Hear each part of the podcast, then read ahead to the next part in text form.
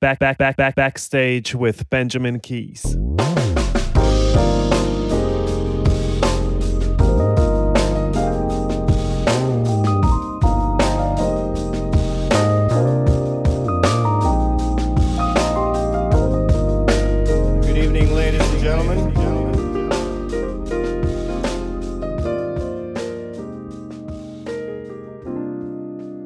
Sind auch heute wieder am Start. Das ist die zehnte Folge und somit offiziell die letzte Folge von der ersten Staffel. Mein heutiger Gast ist der Dominic Schero. Er ist Komponist für Film- und Fernsehserien. Er wohnt schon seit puh, über 30 Jahren in London.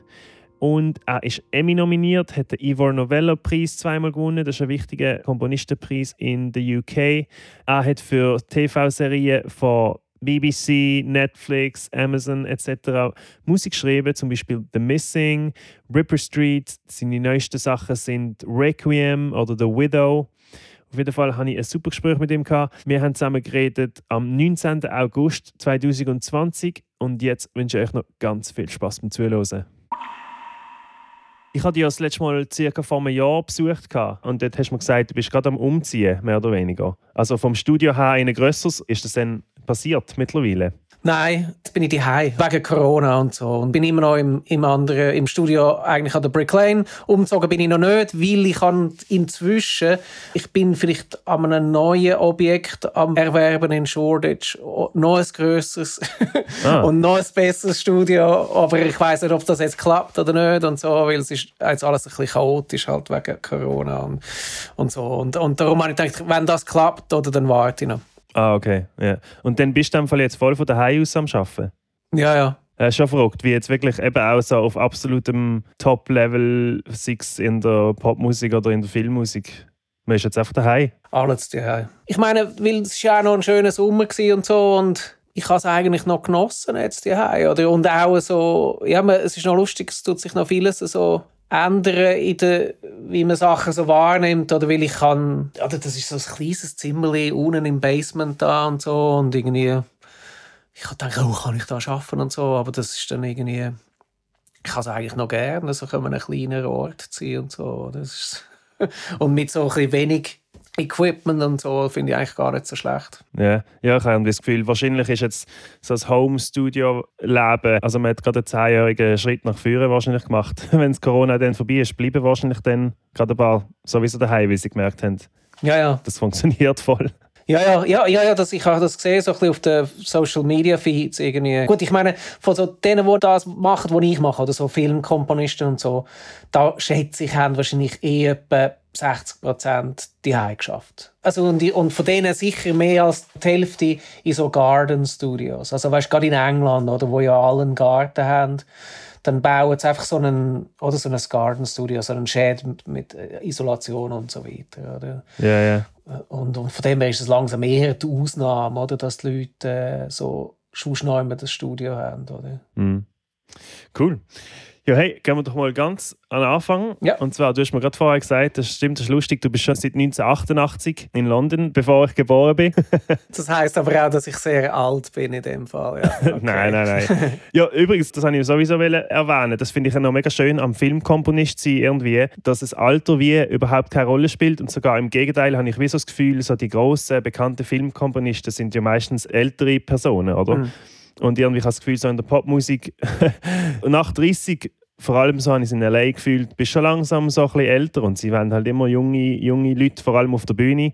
Und dann irgendwie so im Filmmusikbereich ist aber wie eben so der Filmkomponist in meinem Kopf ist dann halt so ein John Williams und das ist ja ein alter Mann, oder? Auf seinem Ja, ja, Höhepunkt natürlich. von seiner Karriere. Ja, ja. Und das, ähm, das finde ich noch schön an deinem Beruf. Ich tue es wie beneiden sogar. Ich glaube, es hat ein bisschen damit zu tun, dass so wie ein Teil von deren Arbeit ist ja Musik schreiben oder? Und, und Komposition. Und das andere ist einfach, dass du aber das in so einem Wahnsinnstempo musst machen oder? Und für das brauchst du eigentlich wie Erfahrung, weil du mit der Zeit lernst, wo man kann Zeit sparen und und wo man dann vielleicht Zeit wieder mehr kann aufwenden und so weiter. Oder wo ich angefangen habe, oder, da hatte ich einen Stress gehabt mit diesen Produktionen. Weil da, da, da habe ich das irgendwie wirklich schier nicht angekriegt, weil ich auch immer dann versucht habe, oder jedes Detail perfekt. Und jetzt, wenn du so eine Zeit lang machst, oder weißt irgendwie, aha, ja, du machst das, dann kommt die Szene, ah, da kann man auch einfach einen Teil, da kann man auch mal eine Reprise von dem machen, das ist sowieso besser.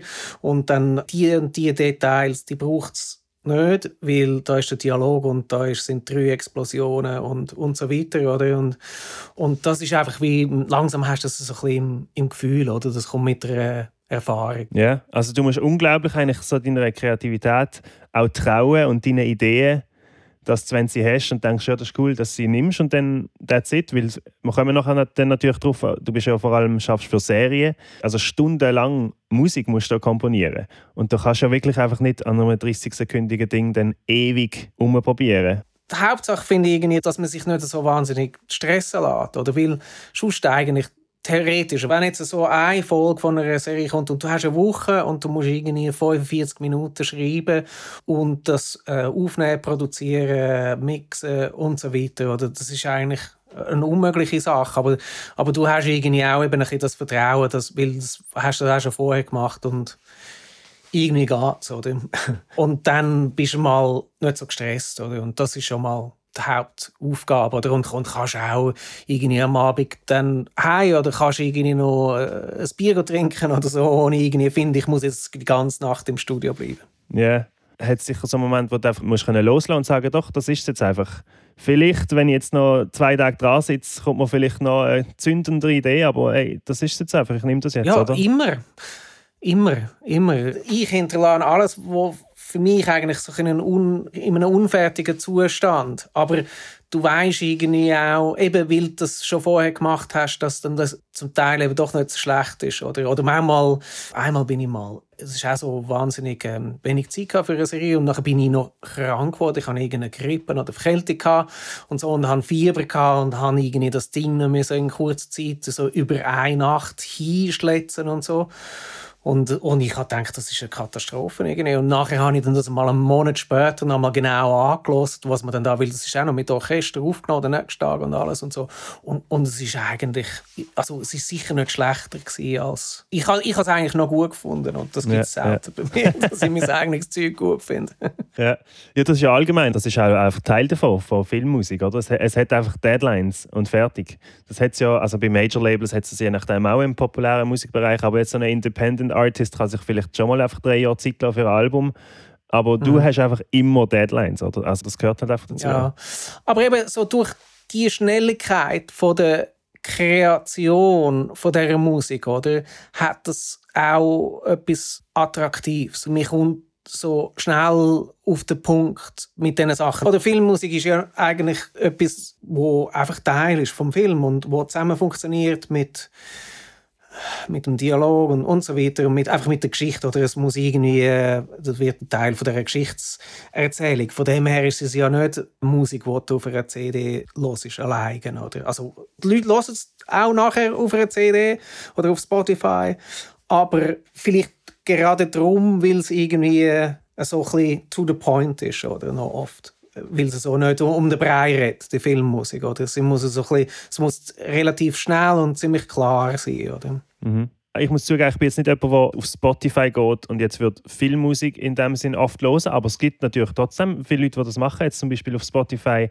der eine Track von dir von Ripper Street hat über 100'000 Plays. Auf äh, YouTube Agatha Christie's Marple heißt die, hat die Serie geheißen, das hat über 300'000 Klicks. Also die Leute klicken das doch auch an, oder? Und hören das. Ja, es ist ein großer Markt, äh, Filmmusik. Also Filmmusik ohne Film. weil, also, auch wenn du jetzt da zum Beispiel Classic FM hörst, oder weil von der Sparte her ist, glaube Filmmusik oft Teil von der Klassik, so bei den Charts und yeah, so. Yeah, yeah. Oder? Und dann bei den Classic-Charts sind eigentlich meistens die Filmmusik an der ersten, zweiten, dritten Stelle.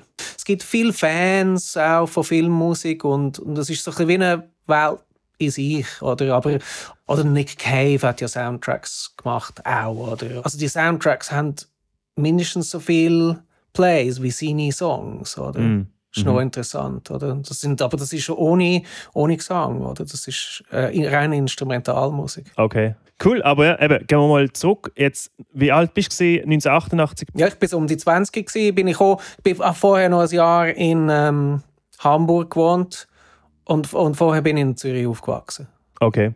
Ja, erzähl mal schnell einfach zusammenfassend von dieser Zeit in der Schweiz und warum du den Schritt nach London gewagt hast und was damals das Ziel war hinter diesem Schritt. So. Ja, gut, wenn man, wenn man in dem Alter denkt man ja noch nicht so langfristig. Da denkt man jetzt gerade mal schnell hin oder und, und so. Und, und ich bin eigentlich, ich bin einfach nach London gekommen zum Studieren. Ich habe Film studiert. Da, das ist alles. Das ist eigentlich alles, was ich plan Also ich habe irgendwie gewusst, dass ich nicht mehr in die Schweiz will. Jetzt wäre das vielleicht anders, aber dazu mal hat man irgendwie, das ist in den 80er Jahren und das ist so eine polarisierte Welt gewesen, oder so die Jugend gegen den Staat und so oder das sind ja noch die Krawall und so weiter und und da ist einem so ein Ort wie Zürich äh, als eine düstere Sache vorkommen. Ich weiß, die Stadt ist jetzt ganz anders oder, mittlerweile.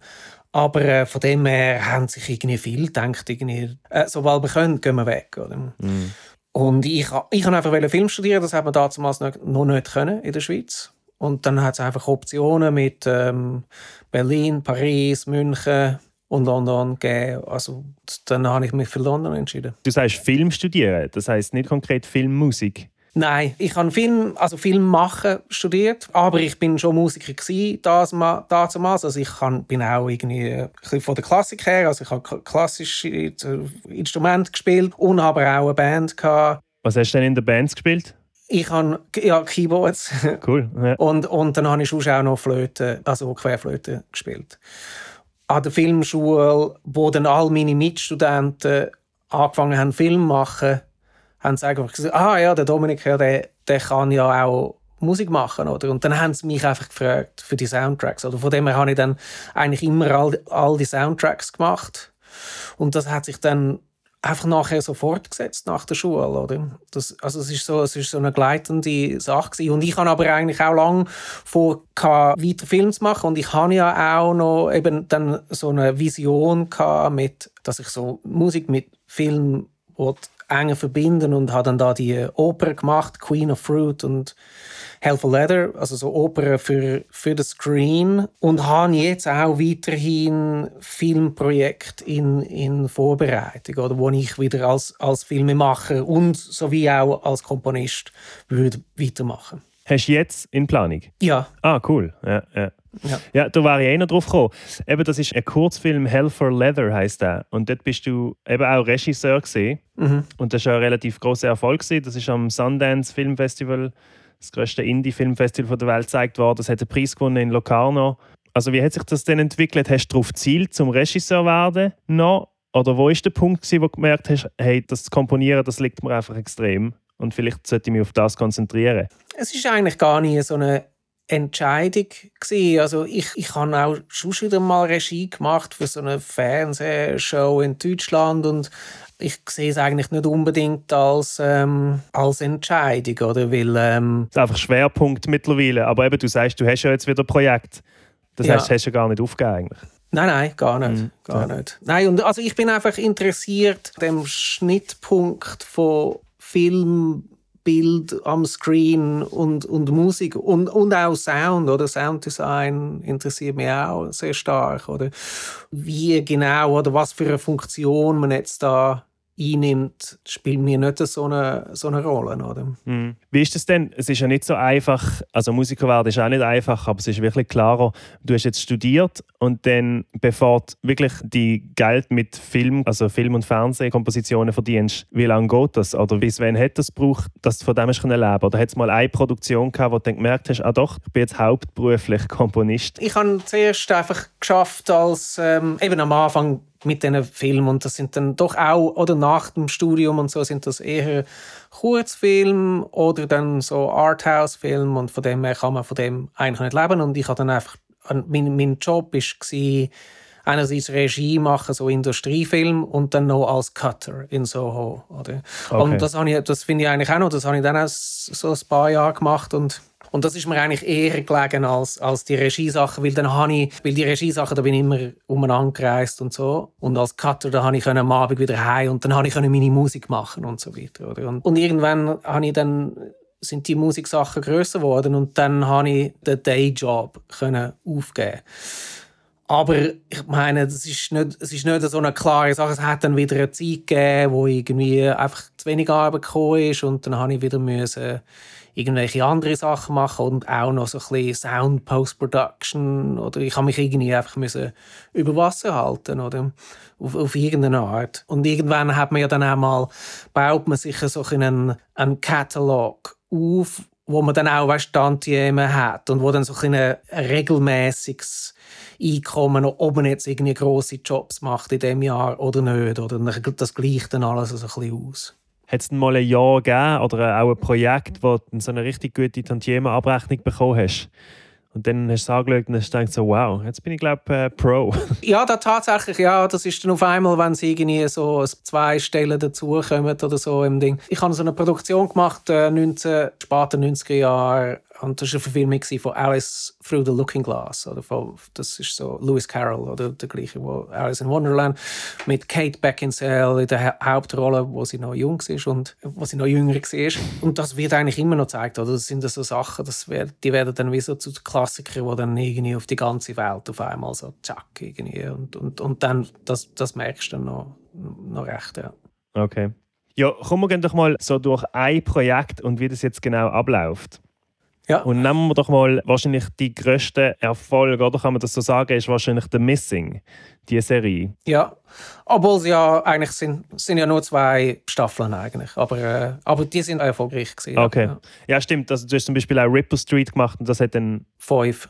Ja, ja genau, okay. Aber machen wir doch den Missing, weil das ist auch ja, zum Beispiel, klar. ich schaue sehr gerne immer auf IMDb, also ich kann dort immer selber Sterne geben bei den Filmen, die ich schaue. Ich bin ja recht ein Filmfanatiker. Ja, okay. Und zum Beispiel mhm. dort hat der Missing eine 8,2 Bewertung, was sehr hoch ist und es haben äh, sehr viele Leute auch abgestimmt und mhm. äh, bist auch Emmy nominiert gewesen, auf das kommen wir nachher noch. Aber eben, das ist jetzt The Missing, das ist jetzt eine Fernsehserie, die ist produziert von BBC und Stars in Amerika. Wie läuft das von Anfang bis Schluss? Was ist denn ganz am Anfang? Läutet dir ein Regisseur an oder eine Produktionsfirma? Meistens ist es eigentlich immer jemand bei der Produktion, mit dem man schon geschafft hat. Oder? Das ist entweder der Produzent oder der Regisseur oder manchmal wird man noch vielleicht so vom Cutter vorgeschlagen.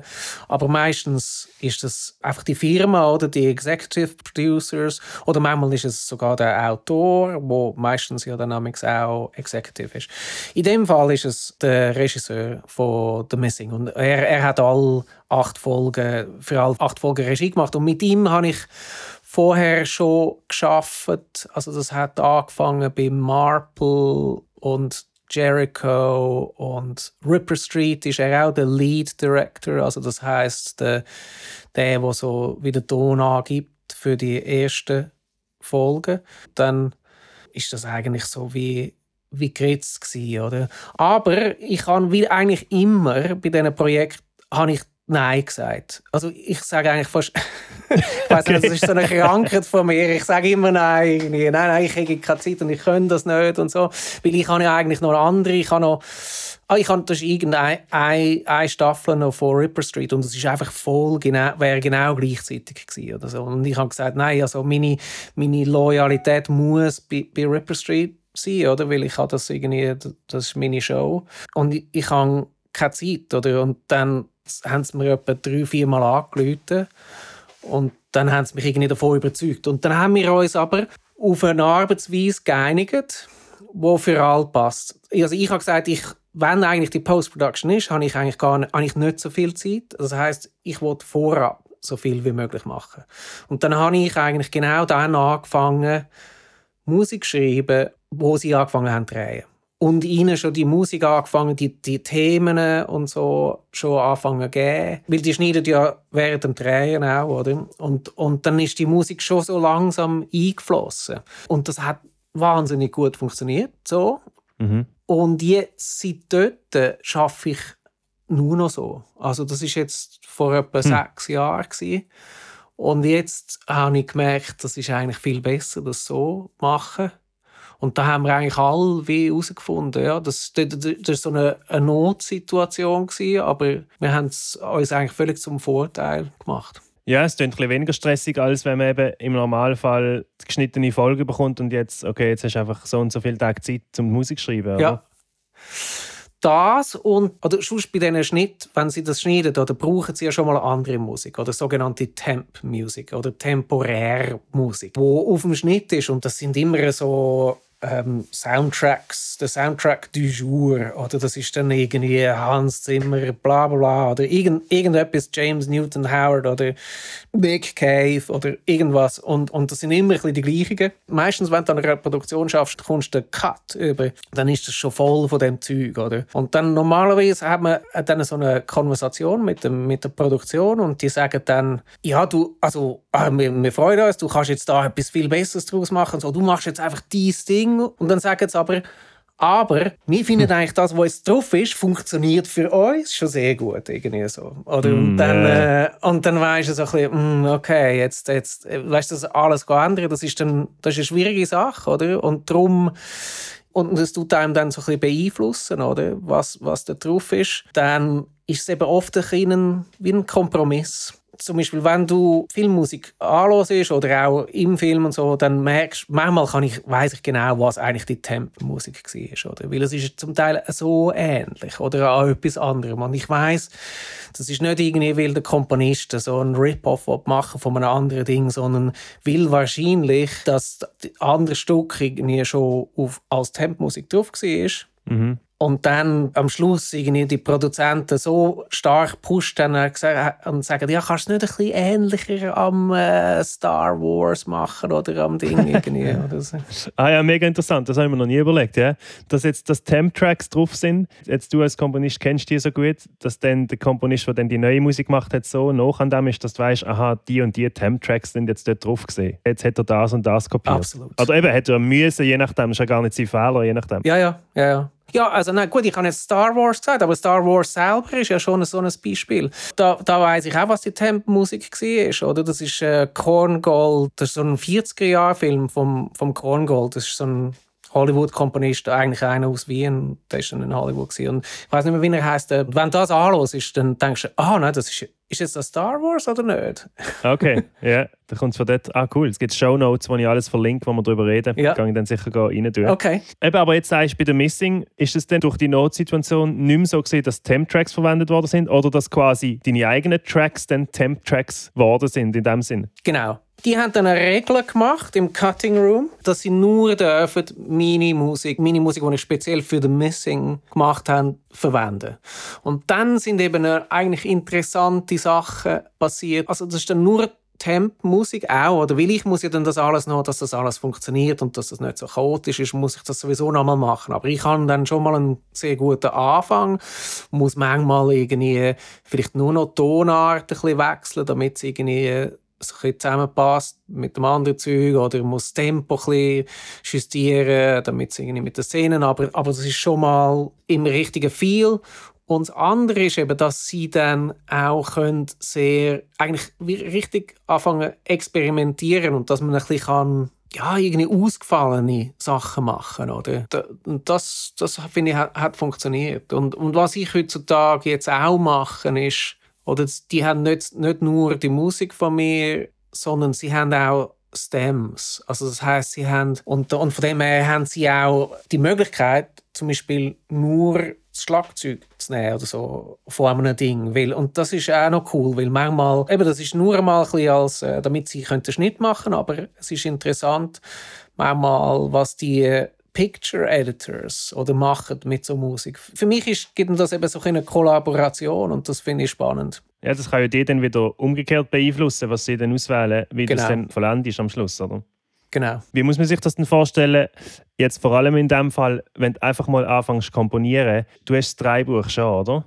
Ja, auf jeden Fall. Und dann eigentlich Gespräch mit dem Regisseur. Wer gibt dir am meisten Input? Schon der Regisseur? Ja, was an Sachen Musik angeht, eigentlich der Regisseur, aber je nach Produktion, oder? Es ist manchmal auch, sind das so die so als Team, oder? Ripper Street ist noch interessant gewesen. Das ist eigentlich von Anfang an es ist eigentlich so als Team gewesen, oder? Weil der, der, der Drehbuchautor, der auch der Showrunner war, und dann ein anderer Executive Producer und dann noch der Produzent, sie sind auch immer als Gruppe zu mir ins Studio gekommen. Also es sind eigentlich wahnsinnig viele Leute immer, aber das ist irgendwie es ist total lässig. Also es ist so, weil da haben alle etwas zu sagen und so. Und ich, ich habe das noch gerne, so Situationen. Oder wenn da sonst ist alles so konzentriert auf den Regisseur, der dann das Gefühl hat, er muss das so in gewählten Wörtern irgendwie mitteilen. Und so als Gruppe hat das so eine easygoing Dynamik. Okay. Ja, ist aber gut, wenn das klappt, weil ich kenne es vom von Live-Auftritt und irgendwie, wenn man Musical Director ist, dann hat man immer die Meinung vom Künstler, dann hast du die Meinung vom Manager vom Künstler und dann hast du die Meinung vom Label und du musst mhm. irgendwie allen drei recht machen und jeder sagt etwas anderes und man muss irgendwie immer so ein bisschen jonglieren. Ja, das ist ja, ja vielleicht klar. schon auch so dann bei dir, also jetzt in einer blöderen Situation, oder? Wenn jetzt der Produzent, Regisseur, Studio ein alle etwas anderes sagen. Ja, ja, auf jeden Fall. Also es ist, man gewöhnt sich halt daran, weil zum Beispiel, das ist jetzt gerade eigentlich relevant in so einer Situation mit Coronavirus, wo wir momentan haben, dass jetzt kommt sicher niemand in mein Studio, oder? Das heißt, ich mache meine Entwürfe und dann Quicktimes Videos machen und verschicke die und dann tun alle zurück mit äh, E-Mailen, mit ihren Kommentare und so. Oder? Und die sind natürlich wahnsinnig verschieden und kon Ja, konträr, oder? Das, das ist, aber ich finde es eigentlich, ich finde es noch gut. Also ich, mich stört das nicht so groß. Ja, ich habe mich so ein bisschen wieder angewöhnt. Okay. Wie ist es jetzt zum Beispiel wieder mit dem Missing als Beispiel? Weißt du von Anfang an, das ist das Budget von dieser Produktion und für die Musik ist so und so viel bereitgestellt. Was dann wiederum für dich heißt, du weißt, okay, mit diesem Budget können wir fünf Tage ins Studio. Oder mit diesem Budget muss ich Streicher mit Plugins spielen und wir können gar nicht mehr live. Oder wie läuft das in dieser Hinsicht? Das, das wird einfach abgemacht zwischen meinem Management und der Produktion. Und das, das ist dann ein Hin und Her. Das geht dann vielleicht ein Zeit lang, bis sich die geeinigt haben. Dann, genau, dann weiß ich, was, was so die, die Größe von meinem Ensemble ist und was ich noch für spezielle Sachen, Spezialmusiker kann aufnehmen kann, was ich wie viele Tage ich noch ich kann Tonmeister mieten und so weiter. Du gehst ja dann eben oft in die Angel Studios, Ja. oder? Es gibt ja so Angel Studios und Air Studios. Sind das die zwei grossen Und Abbey Road. Und Abbey Road? Aber Angel ist das, was du äh, eigentlich immer gehst. Ja, ja, ausser leider, ja, Angel hat leider zugemacht im letzten Ah. September. Ja, das ist und das ist ein, ein großes großer Loss für London, oder? Das ist, weil die haben drei Studios gehabt, zwei von denen groß genug für Orchester. Hm. Ja, das war irgendein Disput mit der Erbe, weil der alte ähm, Besitzer ist gestorben. Und jetzt ist einfach die Wahl noch zwischen Air und Abbey Road. Und es ist schon vorher noch mit Angel, äh, wo Angel noch war, ist schwierig gewesen, oder, für das ganze Scheduling, weil da läuft so viel in diesen Studios, die sind immer am Aufnehmen, oder? Das ist, äh, und jetzt hat man, jetzt ist gerade ein Drittel weg, oder? Das ist, äh, macht jetzt viel aus. Darum habe ich jetzt eigentlich gedacht, für das äh, mein potenziell neues Studio, wo jetzt vielleicht noch, noch, gerade noch einiges größer ist, dass ich mindestens kann vielleicht 20 Musiker dort, also so zum Beispiel so ein bisschen Streicher und so, dort kann, kann aufnehmen, oder? Dass, dass, das, äh, und dass ich eigentlich unabhängig bin von diesen ganzen Bookings und so. Also klar, gang ich gegangen sicher noch weiter nach in Air Studios und so, aber dass ich einfach noch als Backup oder immer noch kann bei mir aufnehmen. Oder momentan tue ich bei mir einfach bis zu einem Streichquartett. Das ist so das meiste, was ich kann machen bei Okay. mir. Ah, cool, ja. Wenn du zum Beispiel so Orchestermusik machst, dann machst du ja auch zuerst mal so ein Mock-up. Das heißt, du tust irgendwie elektronisch darstellen, wie das Orchester dann nachher tönt, mit irgendwie Samples und Synthesizer und so weiter. Dann äh, wird das begutachtet von Regie und Produktion und so weiter. Und dann werden die Cues oder die einzelnen Stücke werden abgesegnet. Und dann sage ich einmal, ja, und dann, oder, will das nehmen, kommen wir auch zu den Aufnahmen, Air Studios und so, und dann sagen sie, ah, was, Aufnahmen und so. Also für uns tönt das schon super, wie du es hast da mit den genau. und, äh, und so, was, jetzt musst du das nochmal aufnehmen und so. Und, dann, äh, und nachher kommen jetzt aber vielleicht an die Aufnahmen, zu den Aufnahmen, oder? Und sitzen hinten im Studio und dann finden sie, nein, nein, also das tönt ja, das ist ja, tönt jetzt ganz anders. ja, ja, ja, dann merken sie natürlich schon. ja, ja, dann merken sie dann, was, was das ausmacht. Wie ist das jetzt? Ich weiß es noch von meiner Zeit in LA und ein paar Kollegen, die so ein bisschen in dieser Welt dort waren, dass zum Beispiel jetzt eben so der Hans Zimmer, der natürlich wie so eine Armee von Ghostwriter hinter sich hat und das ist dort wirklich so, so in so Cubicles sind sie so eingeschlossen, jeder hat so sein kleines Mhm. Studio nebeneinander, oder? Ja. Wie ist das bei dir? Ist auch manchmal einfach so der Workload zu groß, dass du ein paar Leute hast, die für kleinere Sachen für dich komponieren? Oder ist das. Ja, ja, auf jeden Fall.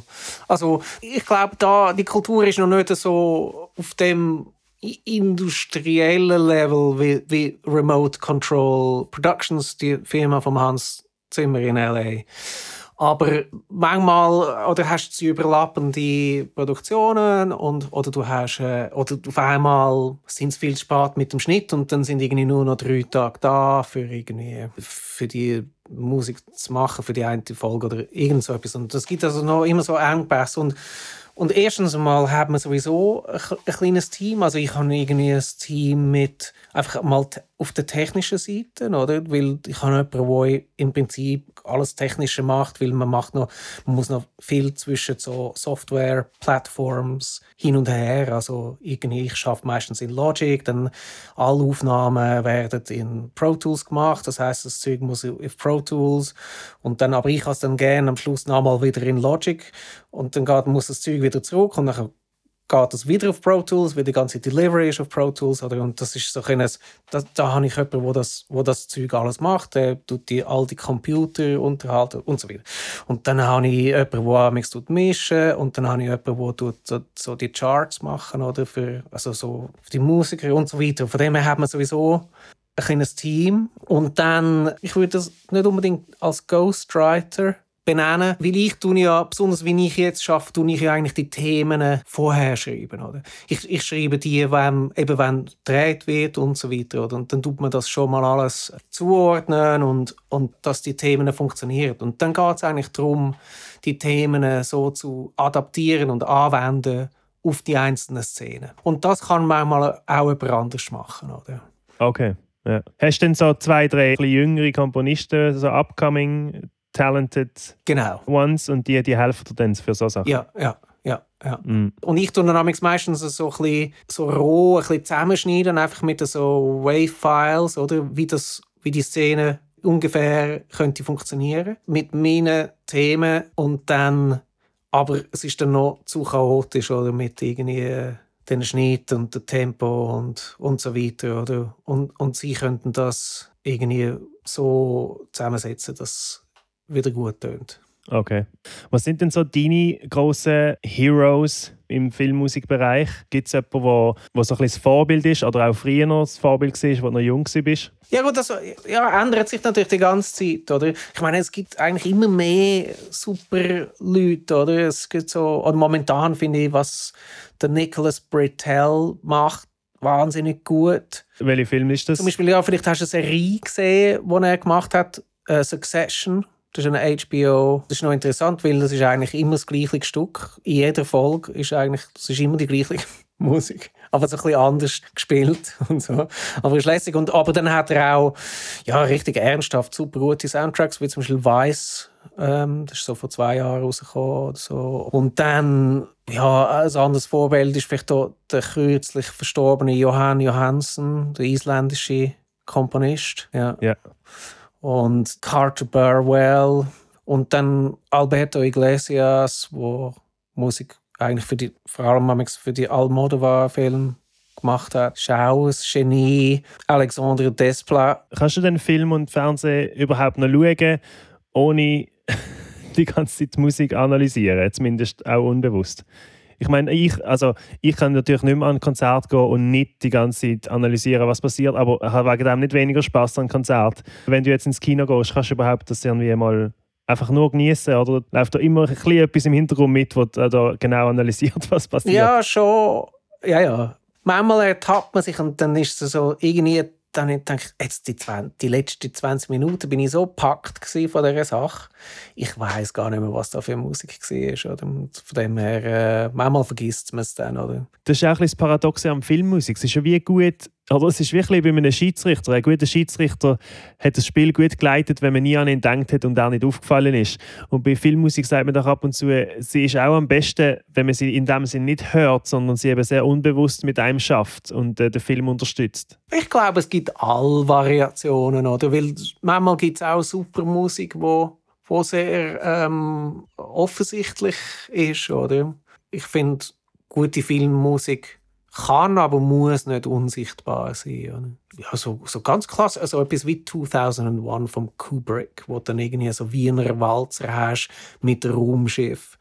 Die Musik, die hörst, oder? Also das kannst du nicht ignorieren, eigentlich, oder? Da, da, da weißt du genau, jetzt kommt ja. irgendwie der Donauwalzer oder so.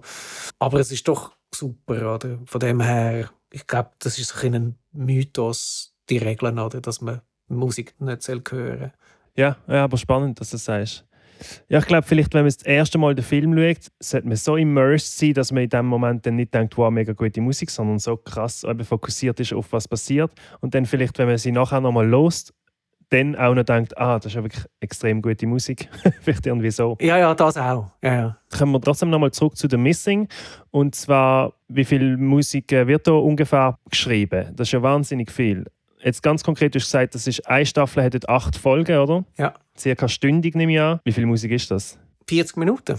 Pro Folge. Ja. 35 oder so. Aber eben, weißt du, es ist dann natürlich gerade bei so etwas wie The Missing, oder? Das sind dann manchmal auch nur so Sounds oder Drones und so, oder? Das ist nicht unbedingt jetzt intensive Musik für 40 Minuten, sondern gerade bei so, bei so Thrillers ist vieles Suspense und oder meistens ist es sowieso besser, wenn das relativ einfach und, und so stripped down ist, oder? Von dem her kann dann das eigentlich wie auch ein Element sein von einem Cue, von einem Thema, aber dann irgendwie hast du halt nur den Bass oder so ein Zeit lang, oder? Das heißt eigentlich, die am meisten Musik hast du geschrieben für Ripper Street, in dem Fall, weil das eben einfach fünf Staffeln sind. Ja, oder hast du sogar noch mehr irgendwo? Gut, dann ist noch Marple, das ist, sind sechs Staffeln. Und das ist, dann, das ist eigentlich dann relativ intensive Musik die ganze Zeit. Also das ist dann pro Folge etwa eine Stunde Orchestermusik. Ah, oh, wow. Ah, dort hast du sechs Staffeln komplett sind von dir. Ja. Ja, du einen Track hast du auf YouTube, der heißt Caribbean Mystery. Das ist noch cool. Es ist so ein bisschen James Bond-esque. Ja, ja, ein bisschen. Für mich, ja. oder? Ja. ist das eine Influence, die alte James Bond-Sachen? Mm, ja, oh, ja, gut. Also, das kann man nicht ignorieren, oder? Das ist natürlich so eine coole Welt mit den John Barry Sachen. Aber es ist eigentlich für mich, der Einfluss ist noch größer von so den noch älteren so die Exotica-Musik, sogenannte, oder? Das ist so, das mm. hat so in den späten 40er Jahren angefangen und dann während der 50er Jahre so ein Hauptexponent von denen ist der Les Baxter. Der hat so ein den Tropensound angefangen. Also eben Tropensound, aber es ist eigentlich alles von amerikanischen Orchestern gespielt gewesen und so, aber dann noch mit vielen so, so Percussion und so ein Urwald-Sounds und so dabei und, und das Zeug tönt wahnsinnig cool und ich finde es einen super coolen und inspirierenden Sound, oder? Von dem äh, finde ich, wenn ich irgendwie noch von dem ein etwas kann in eine Produktion reinbringen kann, dann tue ich das.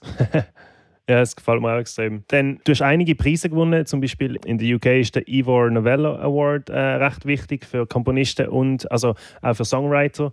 Der hast zweimal gewonnen und dann aber eben vielleicht das Größte ist die, eine Nomination für den Primetime Emmy. Das ist quasi der Oscar fürs Fernsehen, oder? Und zwar bist du nominiert. Der Preis heißt Outstanding Music Composition for a Limited Series Movie or a Special und das ist eben auch der Missing im 2015. Bist du jetzt dort an die Verleihung gegangen für das? Ja, ich bin, also das ist nicht nur Verleihung, sondern das ist ja eigentlich ein ganzer Zirkus oder mit diesen MS oder weil dann in Amerika sind die Awards verhältnismäßig wichtiger jetzt als in Europa. Und das heißt, oder da wird auch wahnsinnig viel Geld aufgeworfen und so. Also im Prinzip, oder musst du, wenn, wenn du so nominiert bist, musst du dann irgendwie gerade so Publicity-Leute mieten. Ja, musst du eine ganze Kampagne machen, oder? Ja, ich kann eigentlich müssen an irgendetwas arbeiten, wahrscheinlich auch wieder Ripper Street. Weil ich hätte dann etwa müssen drei, vier Mal nach L.A. gehen innerhalb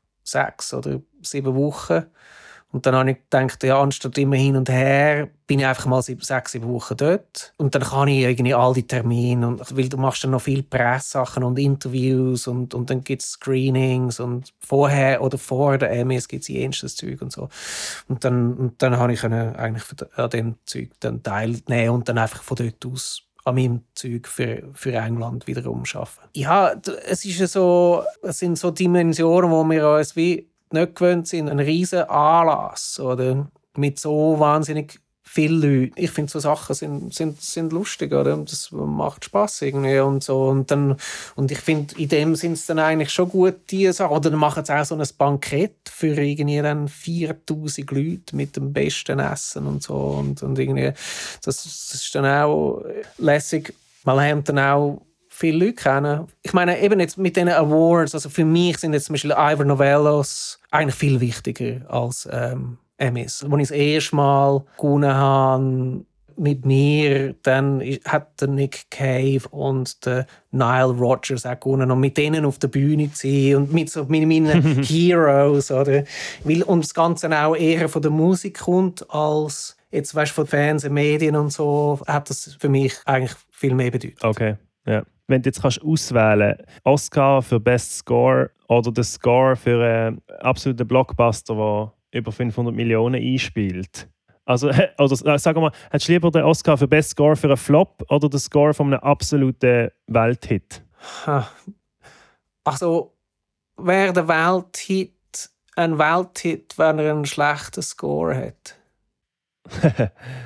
Ja, gute Frage. Ich weiß nicht. Haben alle Blockbusters meinst du dann gut? Also ich weiß nicht. Ja, also gut, oder es ist so, schlussendlich willst du einfach, dass die Produktion und dass das ein Erfolg wird. Ob du jetzt da gute Musik und interessante Harmonien und und Rhythmen und so oder damit man nachher kann sagen ja das ist gute Musik oder so das ist eigentlich in der Welt ist das irrelevant. Oder? Es ist einfach, am Schluss zählt, ob etwas eine gute, gute Show ist. Oder? Und, und, und wenn es etwas wirklich gut ist, dann verkauft sich auch. Also klar, es gibt natürlich schon Sachen, wo wo super sind und wo jetzt nicht unbedingt ja nicht unbedingt so der Welt, Welterfolg sind aber aber ich würde sagen die Sachen wo wo wo richtig äh, erfolgreich sind ich finde ja die Wahrscheinlichkeit dass sie schlechte Musik haben finde ich auch eher nicht so groß. Ich finde, die Sachen leben durch das, dass sie ein, ein Publikum haben. Oder? Das ist, ich, ich finde eigentlich auch überhaupt so wie Kunst oder so. Ich finde, das, das hängt wie zusammen mit dem Publikum. Oder? Von dem her, es ist eben noch lustig, irgendwie so die, der Unterschied zwischen Kommerz und Kunst oder der, der Unterschied wird zum Beispiel in der Schweiz viel mehr gemacht als da. Das ist, ich kenne die Diskussion eigentlich noch mehr aus der Schweiz. Die Frage gibt es da gar nicht. Das ist noch interessant. Also das, das ist so, weil da ist eigentlich alles, wo kreiert wird, ist immer hinsichtlich, dass es eigentlich schlussendlich verkauft wird, oder? Dass es ein, Pro ein Produkt ist, oder? Und vielleicht ein Ort, ein wohlhabenderes Land wie die Schweiz kann sich vielleicht das leisten, so einen Unterschied zu machen, dass eigentlich wie Kunst gemacht wird, wo sich nicht muss verkaufen. Ja. Yeah. Ja, das finde ich einen extrem spannenden Punkt. Das habe ich in Amerika natürlich wie noch mehr gemerkt, habe ich das Gefühl. Vielleicht ist England mhm. so dazwischen. Ja. Und ja, das stimmt. In der Schweiz hat es ja am meisten, also auf die Population bezogen, am meisten Stiftungen von der Welt, wo einfach Sachen unterstützt werden, die keinen kommerziellen Anspruch mehr haben. Mhm. Und das kennt man eigentlich in LA oder London in dem Sinne eben gar nicht. Es müssen ja irgendwie Leute sehen, sonst es ist wie ein normaler. Ja. Ich habe manchmal habe ich eben dann so ein bisschen, ähm, eben, das ist ein, ein anderes Denken irgendwie. Und manchmal habe ich vielleicht auch in der Schweiz so eine Konversation mit jemandem, wo irgendwie, und dann sagen, mach Musik und so, und dann, ja, für was? Und ich mache dann so, ja, so Serien und Netflix und so, und dann, ah, ja, aber das machst du fürs Geld, oder? Und so, und, und das heisst, also, das ist dann so ja. ein bisschen, also das, wo, wo man fürs Geld macht, künstlerisch keinen Wert hat, oder? Ja, ja, ich sehe, woher das, das könnte kommen, aber das ist für mich der einzige Weg zum Geld machen, ist künstlerisch zu sein. Oder die, die, die, die mich mieten, damit ich etwas Interessantes und etwas Spannendes mache. Ja. Von dem her als wärst du irgendwie so ein Sklave von Netflix. Wo jetzt, ja, äh, ja. Und eigentlich will ich schon viel künstlerischere Sachen machen. So. Ja, ja, genau. Ja, es ist schon ein, ein komisches Bild, das man in der Schweiz je nachdem zu dem hat. Dann, ich habe einfach noch ein paar Fragen zum Schluss ein bisschen hin und her. Und zwar, das Schöne ist ja, dass du je nachdem für eine Produktion auch ins Ausland kannst. Zum Beispiel für The Widow bist du nach Südafrika aufnehmen, oder? Ja. Und dann hast du mir erzählt, jetzt für das nächste Projekt, das ist eben auch von Netflix, ist so Southeast Asia Einfluss. Mhm. Wirst du dort auch gehen oder bist du sogar schon gesehen? Ja, ich bin im September, Oktober in Bangkok und habe dort äh, aufgenommen. Wie lange? Ah, ein paar Wochen. Eigentlich auch, das ist währenddem, dass sie noch am Drehen waren, bin ich dort gewesen. Also die haben auch dort gedreht, vor allem. Ich habe dann so Themen geschrieben und dann haben wir das mit westlichen Instrumenten, so mit Gitarre, Bass und so weiter, Schlagzeug, aber, aber auch viel eben so mit, mit Gongs und, und die verschiedenen Schlaginstrumente und so weiter, das dort aufgenommen. Kannst du nicht einfach nach Bangkok mal gehen und so, hm, okay, jetzt so ein bisschen traditional Sachen von da. Du musst ja wie irgendwie Ansprechpersonen haben, wo dann ja. dir können Leute ins Studio holen von dort, die speziell traditionell sind, oder? Ja, ja, natürlich. Hast du Kontakt oder hast du im Studio ja, gesagt, hey, ja. können wir eine Session booken und irgendwie schauen, dass Leute von dort available sind? Ja, oder? beides, ja. Ich bin so in einem Studio und da haben die das tatsächlich gemacht. Und dann aber auch, ich kenne einen, einen Filmkomponist dort.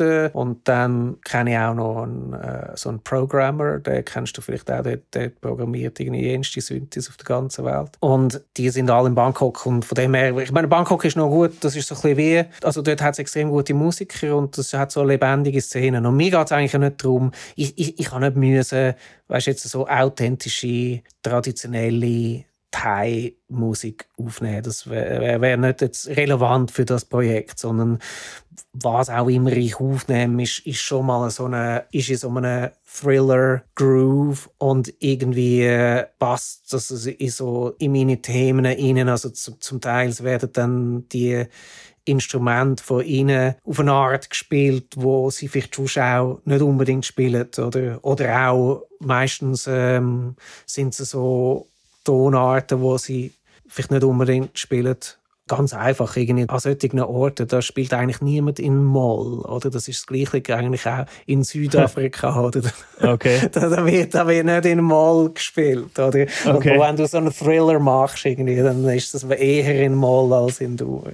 Ja, und dann geht es mehr darum, dass sie eben einfach so ein bisschen den Flavor von dem Instrument und von dem Sound in einen molligen Thriller-Score reinbringen. Irgendwie. Ja, genau. Oder manchmal, und es hat dann aber auch Spaß gemacht, äh, eben jetzt auch wieder in Bangkok, weil die haben zum Teil doch auch ein gutes Feel und ein gutes Timing und so. Und ähm, es ist natürlich ein ganz anderes Schaffen, weil du ja dann nicht unbedingt die Musik aufschreiben mit Charts, sondern ich habe dann einfach Keyboard gespielt und das so, sie haben dann quasi so mit mir mitgespielt und dann irgendwann mhm.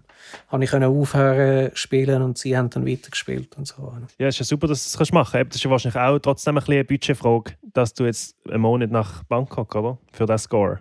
Ja. Eben auch alles mit echten Menschen und echten Instrumenten ja, ja, klar. Ja, ja, klar. Ja, ja, auf jeden Fall. Das ist ein Luxus. Dann äh, etwas anderes, das hast du vorher, bevor wir aufgenommen haben, kurz angesprochen. Das habe ich mega witzig gefunden. Und zwar bist du ja mit, mittlerweile eingebürgert in der UK. Du hast, äh, bist jetzt Doppelbürger, hast einen Pass, einen britischen. Und zwar hast du God Save the Queen singen.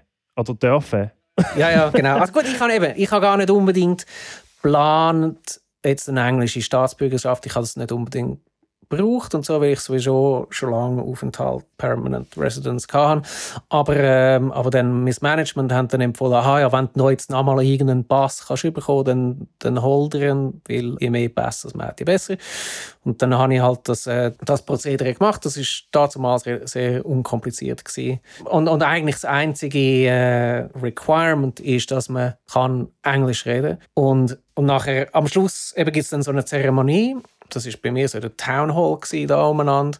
Man hat einerseits müssen Allegiance to the Queen, also dies, wie sagt man, dass du dazu stehst zur Queen, oder? Für mich ist das so ein bisschen, merkwürdig, weil die Queen ist ja jetzt da das Staatsoberhaupt Oberhaupt von der Kirche und das Oberhaupt auch von der Armee oder, oder von der Armed Forces, von der Navy und so. Und von dem her finde ich das ein etwas, das habe ich jetzt nicht unbedingt so gerne gemacht, aber das ist halt so eine Formalität. Und das andere ist eben, dann musst du noch God Save the Queen singen. Oder? Das, das, ist dann, ja, das, ist, das ist lustig, weil da sind natürlich dann noch andere im Raum, wo dann eben auch offiziell Englisch sprechen oder alles viel so Chinesen, die sich einbürgern und so und da redet kein Mensch Englisch. Das ist dann auch lustig. Und kann dann natürlich sicher nicht God Save the Queen singen. Yeah, Von yeah. dem her bin ich einer der wenigen gewesen, der das tatsächlich noch gesungen hat und so. Bist du ein bisschen der Lead, Lead Vocal gewesen? ja. Also ist dann wie so ein bisschen ein Chor?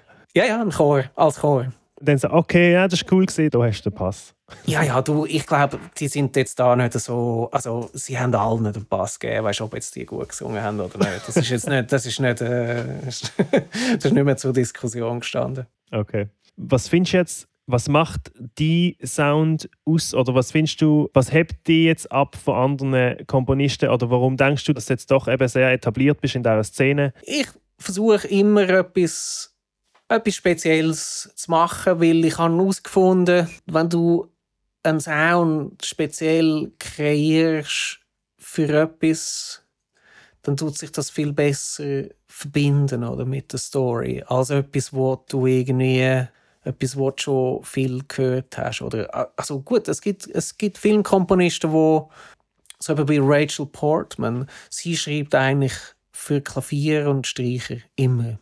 Und, eben, das würde ich jetzt nicht unbedingt machen, aber, aber ich meine, für sie funktioniert es und ich, und ich finde auch super, was sie macht. Und ich versuche eigentlich, ich bin daran interessiert, so die Boundaries zu erweitern und mit interessanten Orchestrierung oder neue Harmonien oder neue Einflüsse das irgendwie noch ein bisschen expandieren. Oder? Und ich bin momentan weniger interessiert an traditioneller Orchestermusik, so halt so Hollywood-Style, also so wie, wie man es so in den 50er Jahren, was jetzt eben immer noch viel gemacht wird und so. Das, alles, was irgendwie so ein bisschen das, das pusht, finde ich interessant. Cool, ja super. Ja, ich glaube, das wäre es noch. Für die allerletzte Frage. Eben, wir haben es ganz am Anfang davon gehabt, dass man ja als Filmkomponist das ewig machen kann und Alter spielt überhaupt keine Rolle. Oder im Gegenteil, es ist sogar von Vorteil, wenn man eine langjährige, jahrzehntelange Erfahrung hat. Jetzt, wo siehst du die in der Zukunft noch? Gibt es noch irgendetwas, was, was du unbedingt willst erreichen oder mit jemandem unbedingt zusammenarbeiten, mit einem Regisseur oder so? Ich würde mal gerne einen U-Boot-Film machen, ja. Ein U-Boot-Film? Okay, ja. Vielleicht gibt es ja mal eine Live-Action-Version von Yellow Submarine. Oder so. ja, ja. Ah, ja, so, ja, ja, so ein psychedelisch, psychedelisches U-Boot ist noch besser. Ja. ja. Aber das ist, das ist so eine konkrete Idee, die du hast, die irgendwie. Nein, nein, ich finde es eben einfach noch, weil das ist ein, ein Genre selber oder von dem her. Äh, und ich finde die Situation finde ich lässig, weil es so, so auf engstem Raum quasi immer ist und es gibt nur so ein Periskop, wo man so den Rest von der Welt ist. Aber nein, nein. Also so ein Film wie das Boot oder so? Ja, ja, das, genau. Gut, das ist jetzt auch wiederum, sie haben es ja weitergemacht als Serie jetzt wieder und so. Ah, ja. Aber, ähm, ja, ja, nein, aber gut, das ist jetzt so ein bisschen halb ernst, aber ich würde es doch gerne machen. Zum Beispiel, ich, ich würde vielleicht auch noch gerne wieder mehr Comedy machen, das habe ich eigentlich früher mm. noch eher gemacht. Und jetzt finden eigentlich alle, ich mache halt eher so Thriller-Sachen, oder? Und so ein bisschen Dark Zeugs und so. Und jetzt, aber eigentlich bin ich eher so aus, von der Natur aus bin ich eher so ein auf der fröhlichen Seite. Auf dem äh, würde ich ja. auch noch gerne wieder ein solche Musik machen. Oder? Ja. Ja. ja, das kommt sicher noch. Oder wieder. Hast du ja schon Ja, ja, gemacht. genau. Cool. Ja, hey, Messi viel, viel mal, gell? Hast du Zeit genommen? Gern geschehen. Ja, merci fürs Gespräch. Dann bis ein anderes Mal, gell? Ciao. Tschüss.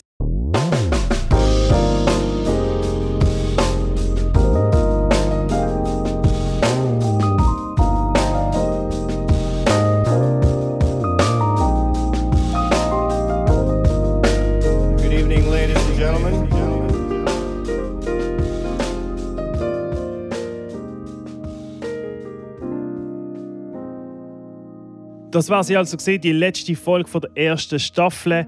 Ich bedanke mich nochmal ganz herzlich bei allen fürs Zuhören. Ich habe cooles Feedback bis jetzt bekommen. Das freut mich natürlich extrem. Wenn ihr mir noch schreiben wollt und es noch nicht gemacht habt, meldet euch gerne unter benjaminkeysmusic oder schreibt mir auf dem Instagram-Kanal at backstagewithben. Dort poste ich nämlich sowieso regelmäßig ganz interessante Fakten über die Schweizer Musikgeschichte. Außerdem checkt wie immer die Shownotes von der heutigen Sendung ab auf benjaminkeysmusic.com slash podcast und wenn ihr Lust habt, könnt doch den Podcast abonnieren auf Spotify oder Apple Podcasts. Dort könnt ihr auch sehr gerne 5 Sterne geben. Ja, das war sie also gesehen, die erste Staffel von Backstage with Benjamin Keys. Ich melde mich bald wieder zurück. Macht's gut. Bis dann.